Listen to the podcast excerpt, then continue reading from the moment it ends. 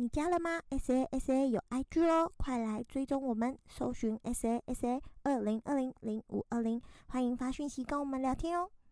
准备开始喽！我是阿尔，我是小易。呃，我们今天有请两个来宾来陪我们一起讨论这个话题，然后一个就是唐哥哥，Hello，还有洛妈，Hello，我是洛妈。然后我们今天要想要讲的，其实就是呃，就是一直以来都有一个比较争议的话题，就是小朋友如果接触了动漫啊，或者是电玩之后，会变得暴力啊，或者是注意力不集中啊，各种的说辞。然后想想问一下，就是不同的不同世代或不同年纪的妈妈或者是家长，或者怎么样觉得这件事情？好。那路吗？你觉得嘞？你怎么看待我们小孩？你们那年代有吗？对，就我们那个年代，那个年代的时候，小时候啊，那年代的时候比较单纯。你说你的那个年代还是我们这个年代？我生你们那个年代。哦，单纯的年代。对，就只有这么电视啊，嗯，啊，有任天堂游乐器。可是那个时候就让我很烦恼了。哈？因为你们都一直省下那个钱，跑去打有买游戏机来玩，买游戏机卡塔。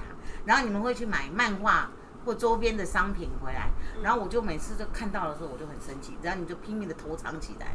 其实我都知道，然后我就会心里想说，那些钱留在身边这有多好，都不拿去吃，拿去帮买那些干什么？我都常常讲说买那些乐色回来干嘛？嗯，妈妈都这样讲。那买乐色的你有什么想法？啊，我得到了快乐，钱没有不见，只是变成喜欢的形状。对，而且明明我就会拿去买吃的啊，对，我会拿去买漫画，但我会拿去买吃的。因为我们是双胞胎嘛，然后所以我们可以共享所有的资源，就是共享经济。对，共享没错。就是我妈她之前说过一个还蛮有趣的事情，嗯，我觉得啦，就是我们小时候，就是我小时候会去买那个，就是游戏王的卡片啊，或漫画。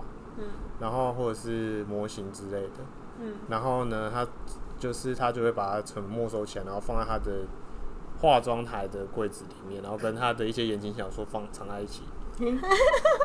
所以妈妈的妈妈也有那个兴趣，对，反正就是我知道，就是因为我发现藏在那边，所以我会偷偷拿出来玩，再放回去。然后反正就是长大之后，就是看到可能现在就是，例如说游戏王还是很流行啊，那他就觉得说，哎。这本小时候在玩的吗？怎么现在还在？你怎么现在还是玩这一种？你怎么现在还玩在还在玩这一种？是责备的吗？不是，他是觉得觉得小孩子没长大，他觉得说是不是以前禁止太多，然后现在就是继续继续还是流行这些东西去玩？对，就是还是有兴趣在上面。哦，所以其实你妈妈跟我妈妈都是会禁止的。对啊，我们会禁止的。哦，我记得我你以前就是因为我们会去租漫画回来看。然后看完之后，就是堂哥他就把它藏在枕头底下，然后有时候就我妈跟我一起睡，然后我忘记堂哥那时候去哪里睡觉了，反正我们家的房间可以随便睡就对了。然后那天晚上刚好是我跟我妈一起睡，然后我睡觉醒来之后就发现有翻书的声音。然后我一看就看不太妙，因为我妈在翻堂哥哥前一天看，然后塞在枕头底下的漫画。她看完之后，然后塞在枕头底下，然后他没有拿去收好，所以我妈睡了第二天早上就把它拿出来看，我真是大傻，因为那一本书就是那本漫画有一点涩涩的，就是那种女孩子然后有一点涩涩的漫画，但但没有到就是 R 十八那一种程度。然后我就看着我妈眉头紧皱在翻那一本书，那后来你有看完吗？我不知道。然后我当下就醒了，然后我就想着先装睡，但想想不太对，因为我妈之前就曾经把我借的一本一一本那个少女杂志，然后那本是真的没有没有色色的画面，但只是刚好好死不死那一集男。男主角因为要即将远行，他问女主角要不要一起睡觉，但他们真的只有一起睡觉，也没有做别的事。我妈一看愤怒，直接就把它撕成两半。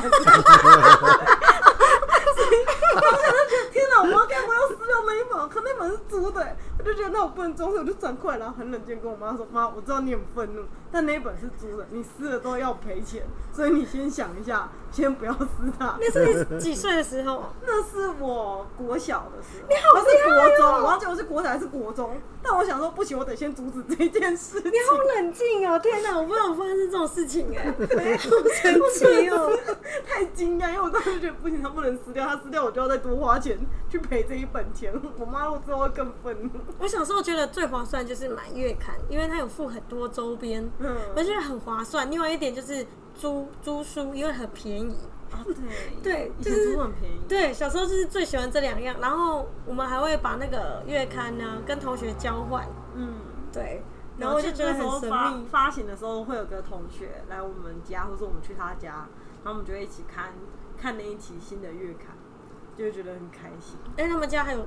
各式各样，包含少年月刊都有。对，他们也是塞满了那个床床底下，还有那个阳台。对对对，藏在各个好，你能够想象他房间的任何地方都藏着一本漫画。因为他他跟他姐姐也是，就是两个人都是会买漫画。对。那你们觉得，妈，你那时候镜子只是觉得希望我们省钱吗？是啊，因为想说那个钱真的不好赚，然后想说分给你们的零用钱，为什么要去买那个？讲到这种游戏卡，像刚刚阿尔在说的那个游戏游戏卡，是不是？卡片你知道吗？嗯。唐芬之前的时候，小时候也是国小的时候，省吃俭用都去买那个游戏卡，然后买了很多一叠一叠，然后有一次我在整理家里的时候，竟然就收起来好了时候。我的孙子竟然拿来玩，他说：“阿妈，这个是什么？怎么要有游戏卡？”我就说：“嗯，这是九九的呢，好，他是糖分的嘛。”我就说：“呃，我心里在想说，哎呦，还蛮值得的，还可以上面留下来用，传承下去。”对我们那时候的那个，但是我觉得那个游戏卡，我是不反对，我只是觉得这个东西是小朋友在玩，就像玩什么游戏的东西，可是就是。我就觉得那个周边那个漫画啊，我就觉得有时候我就看起来说那种东西到底是不是看的好不好？而且上面又有写价钱，所以妈妈就觉得很浪费。就是这一本书哎，就要这么多，然后上面还有那个日历、那个月历，就是几号几月刊嘛。然后我都会骗他说，那上个月的，那上个月的，或是说，他说那是朋友的。然后有一次我妈就直接跟我讲说，你以为看不懂上面是几月吗？那堂堂哥每次哈买的东西周边东西，然后卖给他们小易，你知道吗？我就说那小易，你为什么这么傻不隆咚的？你知道吗？然后就说没有啊，姐姐说要卖给我啊。其实我有拐他。其实我那时候有一部分的心情会觉得，那是给结的钱，然后我可以拿到东西，我就会买。其实一直到现在我还是会这样，就是可能有时候去。逛个街，或是可能跟老板娘比较熟，老板娘不可能觉得啊，我根本没有要买了。跟老板娘说啊，我其实之前消失是因为我怀孕，那我就买了，我觉得可以庆祝一下她怀孕那种。也太可爱了，这是一个善财童子的概念。那你知道为什么我有卖周边这个概念吗？也是源自于 另外一位同学啊，对，因为我没有办法买另外一个，另外另外就是零用钱不够买另外一个月刊，然后另外一个月刊也有赠品。然后我可能有喜欢的漫画，我就会想要买，就是会想要那个。然后他说我可以卖便宜卖给你哦。其其实，然后就是哎，好像还可以啦，就那个比例，就是所以对对对。应该说，所以你们觉得，就是应该说大家都觉得说，其实就是看动漫或玩游戏，其实没有对这些没有直接影响，但他们会觉得有直接影响到说会变成就是暴力啊或者异常的行为，其实是。跟内容有关，就是可能那个内容分级，当时的对当时的分级可能没有很，或者是现在的分级或者取得的成容易取得的状况。觉得看动漫跟那个，我觉得周边的东西，我是认为觉得是父母也是很重要，要跟孩子讲说这个东西里面的东西，因为小孩子在小的时候他根本不懂这个东西，只是觉得图看图上面里面的东西，哦啊，但是我觉得其实。不是不好，我是觉得只是有一些东西是，比方动漫的东西，就是我觉得唐唐哥哥他在里面学到很多的，像比方画画图，他学到很多，衍生出来的兴趣，对，延伸的兴趣，小说的东西。我我记得他第一次在写小说的时候啊，傻不隆咚的，去印了十几万，然后骂他骂的要死不活的，然后像求像逃难一样的就跟我求救，最后我就把他结清了。我有时候想说啊，这种东西乐色卖到哪时候？最后还是上面还是堆了一大堆，还是有卖啦。就是慢慢吧，慢慢买，就是一个学习。但我觉得这已经是那种经营上面你初出茅庐不懂对对对。可是我觉得堂哥也是看到他的付出啦，这么也应该十年了吧？有我我目就是从以前到现在参加。的自己出的书，然后跟朋友合作的书，然后参加的合本也有十几本、二十几本。然后我有印象中很深，是我有我有当时就是搭上一个，因为我是写同人志的嘛。然后那时候是大英雄天团，嗯，所以我那时候就是我们有时候会开硬调，嗯，然后就有很多个人填。后来我就很下心。印了一百本，自己印了一百本。那时候一百本对我们来说就算很大量了。嗯，然后，呃，然后就去台北的同仁制场、台大体育馆那边，他们每年寒暑假都会都会办嘛。然后那时候是我记得是红，就是寒假场，然后。我有跟朋友去，但是我是去第二天，第一天的礼拜六是他摆，我们大部分都是礼拜六日，然后第一天就卖到快完了，然后有吓到我，知道吗？然后第二天我去了，就全部卖完。哦，对，好开心，而且很早就卖完了，所以我有吓到，然后。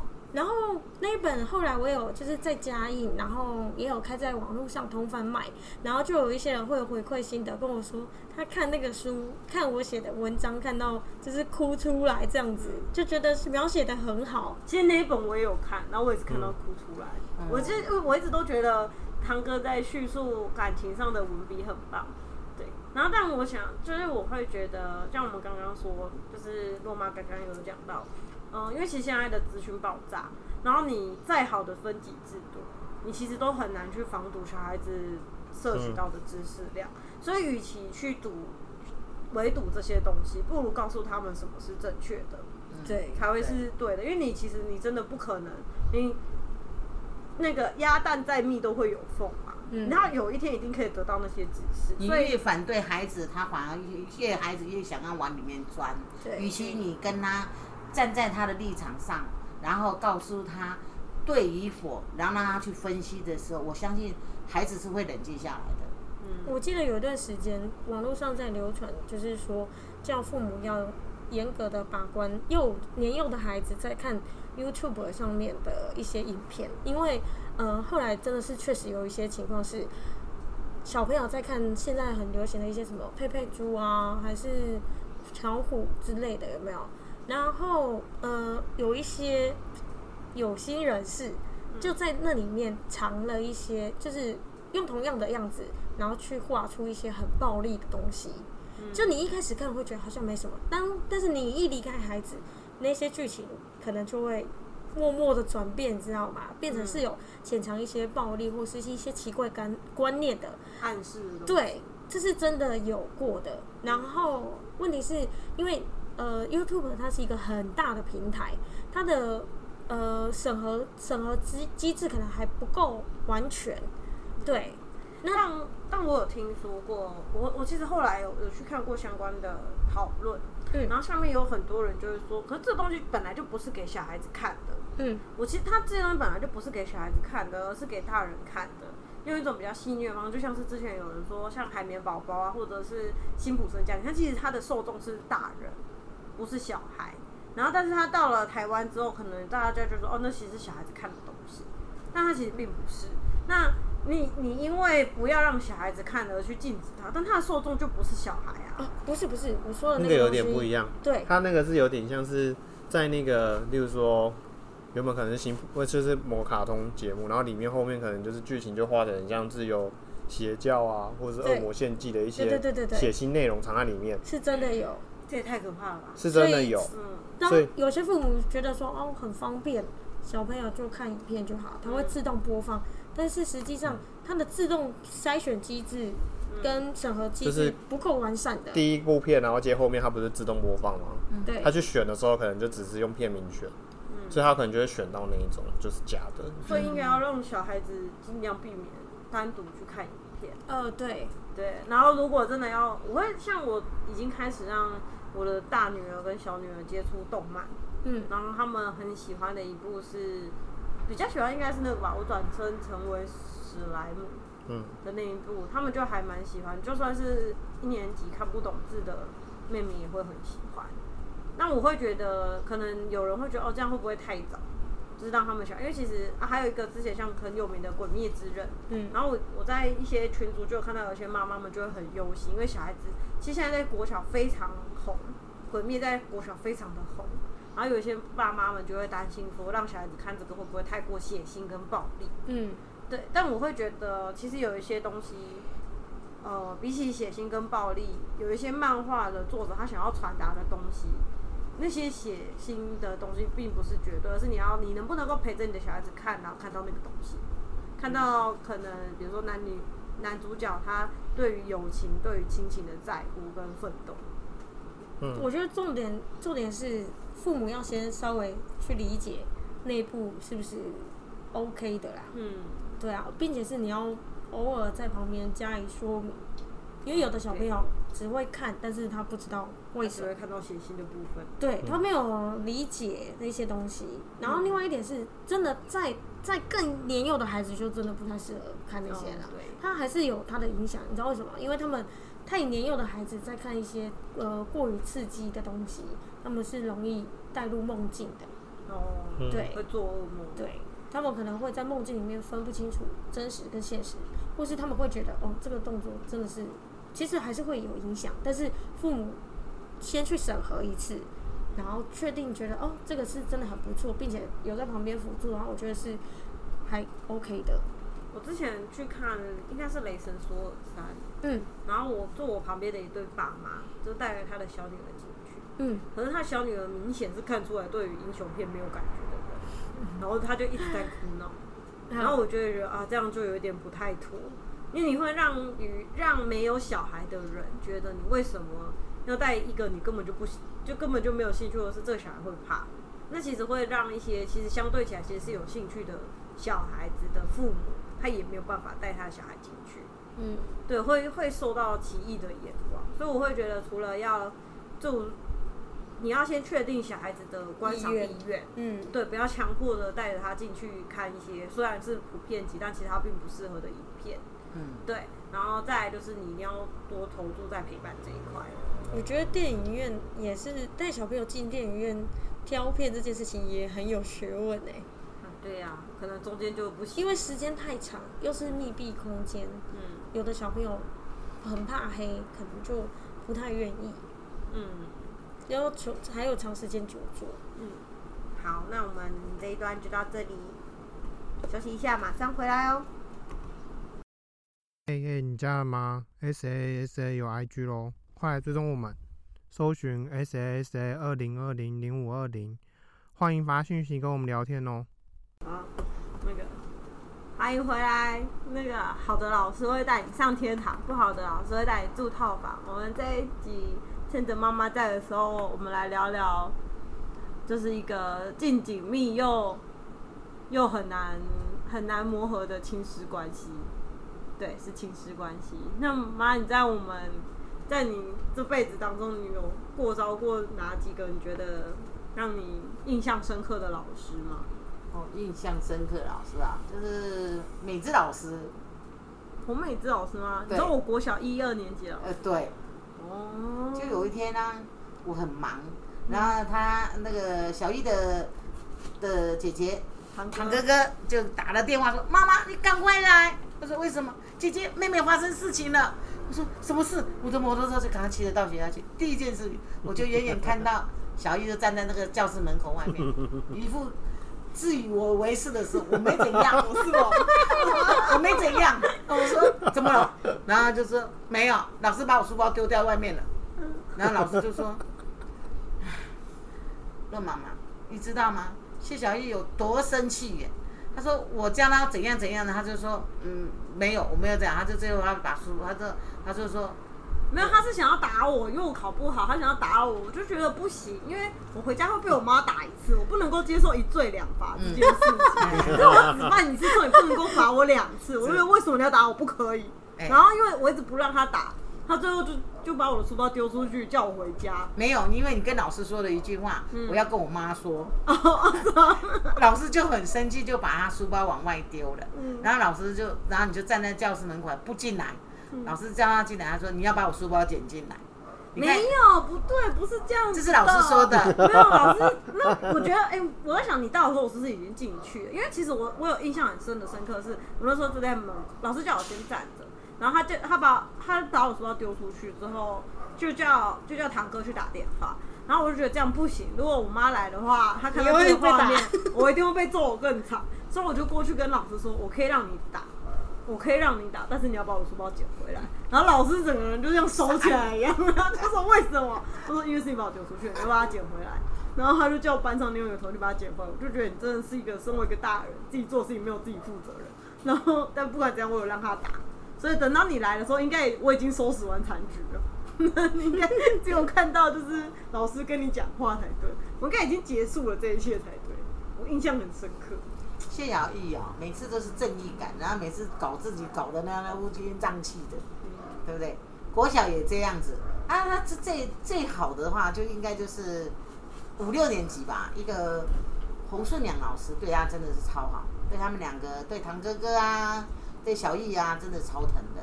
啊，他们两个姐妹又品学兼优，每次都是。说我成成绩有上来。有，都一二名，都一二名，都一二名，一二名。嗯。所以他们的奖状我都还留着。啊，我国小我国小三年三四年级的时候成绩往下掉，五六年级我忘记了。但我觉得我是记得他是一个很爱中医的老师。我只记得鹿港的 肉包，对肉包，因为老师很常很常在那种什么运动节啊，有的呃运运运运动会或是一些节日的时候，请大家吃东西。哦，对，老师很好。啊，他是第一个，他是让我印象深就是他是因为以前我们的学生都是两个人坐一桌，对，然后他是第一个让我们变成两个女生坐一桌，因为以前不是都是男女生坐一桌，嗯，然后男生就会被打，就是一条线画下去，过来我就揍你的那一种，楚河汉界，对，然后他是第一个就是分成就是男生跟女生各坐一半的，嗯，就是教室的两边，他不让我们男女混桌。他会觉得我们已经到了，就是男女那什么年过七岁之后男女不同席这件事情，他很遵守这个东西。所以他在我们小六的时候，他就叫我们要分开坐。嗯，男女授受不亲。对。所以我觉得印象还蛮深，他是一个很有趣的老师。对。所以他是那呃好老师，已经上了天堂的。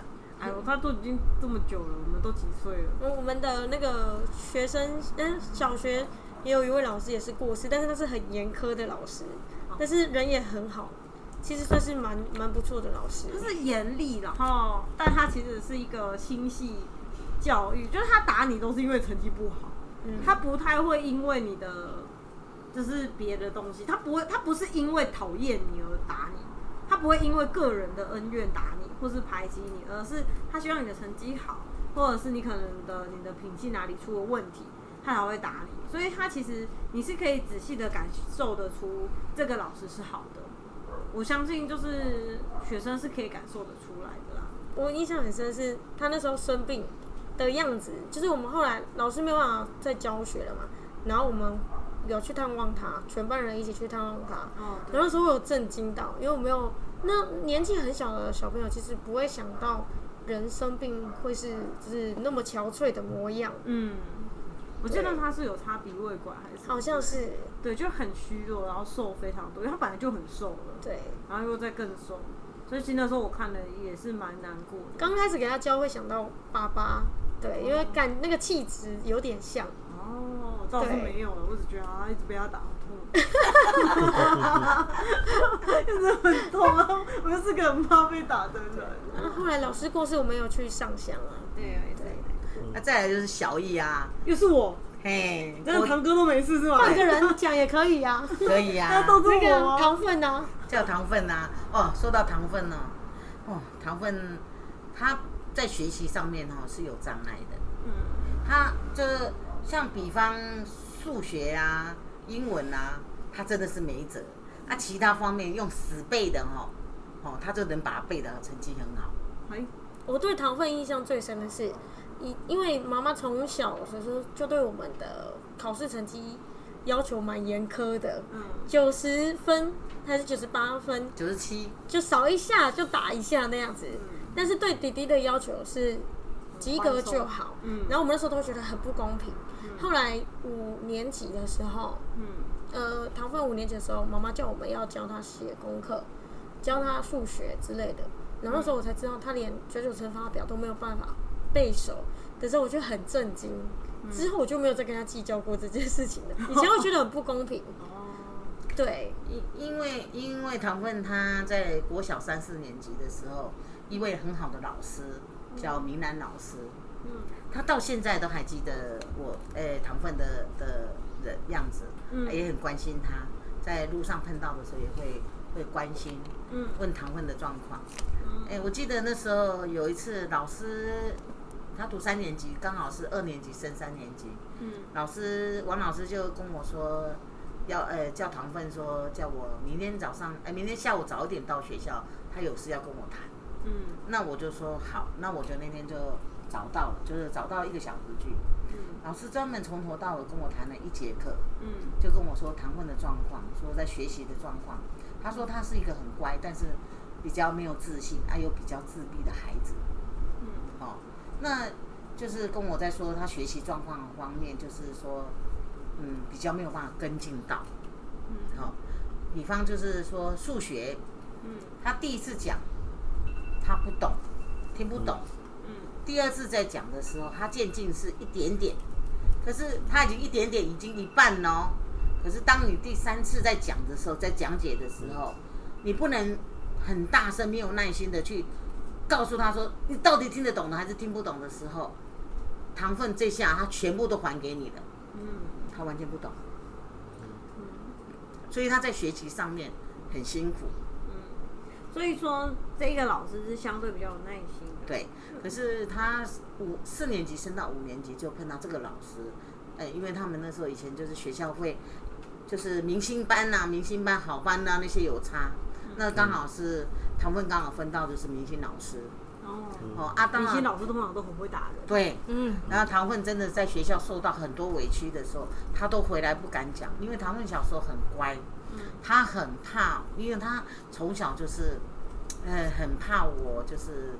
很多的负担给我，然后他都会不敢告诉我，就算在被学校被同学欺负了，被老师处罚了，他也不敢跟我讲。嗯，为了这件事情，我还跟学校开督学会。哦，为什么？老师把糖分打的整个，整个是用那个那个以前那个什么，我们的书椅子的那木板，你知道吗？嗯。把糖分的屁股整个是打的黑青。哇哇！还去去二级验伤。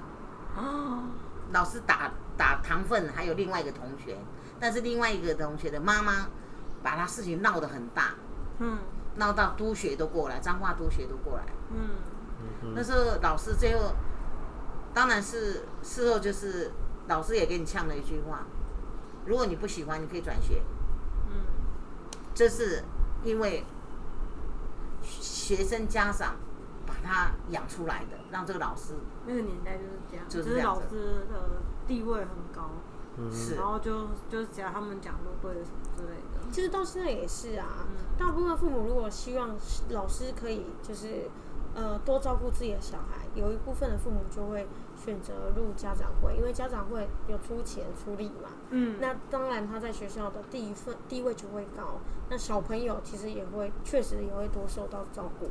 嗯，像唐奋呢，他在学校的话，就是除了数学，就是比较跟不上别人啊。老师就是因为那个那个什么，就是班导，就是说属于就是班导，他都教的就是数学，刚好他又是数学老师，所以唐奋他每次都是考不及格。嗯，每次大部分都是差不多都二十三十四十，嗯，最好的就是六十分。我也曾经跟老师谈过，说我不要求他考到多高分，就是只要他会，好啊，如果是，可是他唯有一件事很好的事情，就是他回到家里第一件事情一定会把他功课完成，不管他会不会写，他就是把他功课完成，好啊，明天如果说 到学校错的话，老师要打就是打了而已，没办法，但是就是也不知道为什么他会不理解到，我们也不知道。所以那时候你跟后来跟老师经过那一次的会议之后，有改善之间的关系吗？嗯，老师这又是很差劲，就把他丢在那边，然后只要上他的课的时候。老师就要对他爱理不理，就是叫他到后面去，就是冷淡处理，冷淡处理，冷处理，就是不是给他罚站呢，就是叫他去去去去那个什么操场捡垃圾。我感觉是事后我才知道的。我感觉很呃，再早一点的年代啦，现在还是会有，但是再早一点的年代，真的真的真的真的很多老师是有情绪的问题。是，对啊，啊，好可怕。对，我们也有遇到，对。有啊，有遇到啊，就是那个三没有三四年级的时候啊，三年级的老师会 会找我去捶背，他觉得我捶背很舒服，很有人。他纯粹是下课时间而已对，下课时间啊，叫你会不喜欢吗？捶八节，我没有，我没有什么感觉，我那时候很听话。哦，所以觉得捶背还可以。对，然后但是是你爸爸，对我爸妈他们就听了就觉得，嗯，这怎么回事？怎么会使唤我的小孩 去捶背？那阿尔是你回去跟父母说的吗？我会跟父母说一些事啊。可是应该是用一种更轻松的态度在聊，说：“哎，我们老师都会找我去捶背，这样吗？”是。啊对啊。这样没有想到会造成妈妈的内心里的波波澜，觉得不开心。对对啊。捶背书童吗？对啊，然后后来他退，就是他刚好就是那一年就退休嘛，然后。后来四年级遇到的老师就会就很针对我，就常写就不但，然后我妈都会去帮我跟他说。然后那可能你妈妈也是，就是他其实就是会站在你这里的，好像是功课上面啊，或者是就是有一些内容，他就觉得说，哎，我写的东西就是不对，或者是不是他要答案，嗯嗯，然后他就会很严厉的处罚。哦，然后你会感觉到你在求学中会这样很痛苦。嗯，我其实现在比较印象比较浅，因为那是比较以前的事情。因为那时候就是三四年级的时候，刚好就是搬到就是搬到台中，所以那个时候就是其实就是在那边就是跟同学玩比较多，所以我觉得感觉不太出来，但是有印象就是在学校跟老师相处其实没有很好，因为他们算蛮严，非常严厉，嗯，又很针对。哎，可是如果是四年级，是不是到五年级就又换新的？五年级的时候，对，四五年级，然后刚好我们又搬家，那时候回回花莲了。嗯，都是两年换一个老师，对不对？除非有什么。对，正常是刚好他的三老三年级老师是因为退休，所以才会换。对，才会换。哦。然后五五六年级又回花莲，所以就定不同学校。我记得那时候，呃，我是有遇过一个老师，就是。大女儿的老师，因为大女儿老师在一二年级要换三年级的那时候，突然不知道发生了什么事情，就火力全开，只要小朋友一做错事，就让他们罚写，就已经快要到学期结束，就是以前都没有这样，对，以前都没有，就一两个月，然后突然开始就是什么都要罚写，然后那时候大女儿回来，不管怎样的时间，就是你就看她每天都在罚写，对，然后我有去问了一下，就是安琪班的老师。阿七班老师又又跟我说，他们其实这样觉得很痛苦，因为他们如果有空时间，就会顺便让小朋友也把杂些写完。嗯。可是他们会觉得这样子压力太大了，对，就是他们不能理解。所以那时候我有去跟老师约见面，我跟老师面谈。然后他们的蔡老师就是大女儿的蔡老师，他其实是一个，哦，他是一个吃素的人，然后感觉其实是有在修，但他其实蛮。蛮和蔼的，我了解了一下到底发生了什么事。他跟我说是因为他在就是在二年级的尾端，发现他要把小孩子交接出去，但他们的生活常规有一部分还不行。嗯，对，就可能比如说像大女儿就很容易就是可能上课讲话啊，或者是动作太慢。那感觉写罚写完之后有改善吗？其实罚写的很有限，罚写能改，因为你我们都知道，其实罚写没有什么太大的用处吧。对，然后我有跟老师说，就是可能这样子的量会有一点，对他来说会有点吃力。对，然后但是他提出来的要求，我会另外再想办法解决，比如说他写字太慢啊，或者是呃太拖时间这一类的。好，今天很谢谢洛妈跟唐哥哥来我们的现场，跟我们一起聊这么多话题。那今天就到这里喽，谢谢大家，拜拜，拜拜，拜拜。